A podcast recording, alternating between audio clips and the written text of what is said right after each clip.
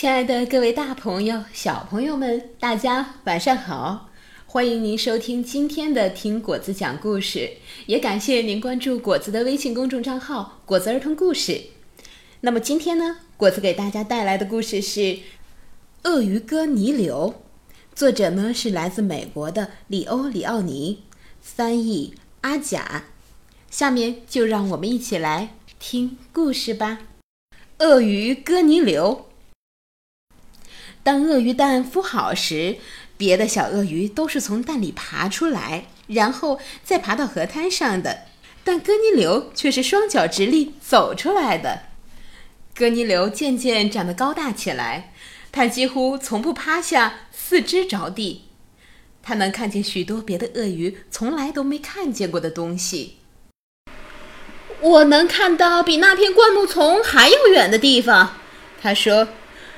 可是别的鳄鱼却说：“那又有什么好处呢？”我能从上面看到那条鱼，哥尼流说：“那又怎么样呢？”别的鳄鱼不耐烦地说。于是有一天，哥尼流一气之下决定一走了之。没过多久，他遇上了一只猴子。我能直立行走，哥尼流骄傲地说。我还能看到很远的地方，我能头上脚下打倒立。猴子说：“我还能把尾巴挂在树上。”哥尼流大吃一惊：“我我也能学这个本领吗？”他问道。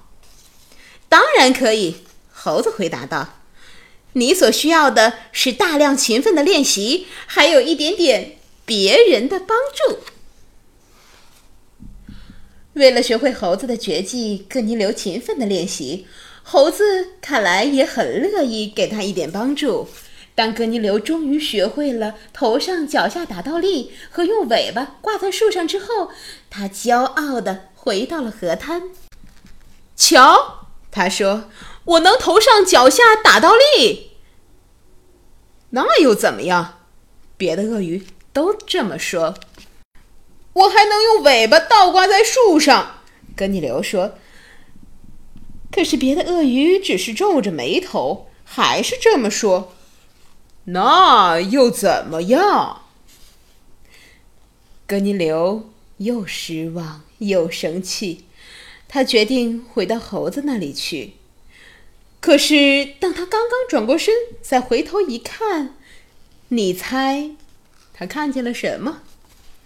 河滩上的鳄鱼们啊，跌成了一团，正在试着头下脚上打倒立，还想试着用尾巴倒挂在树上。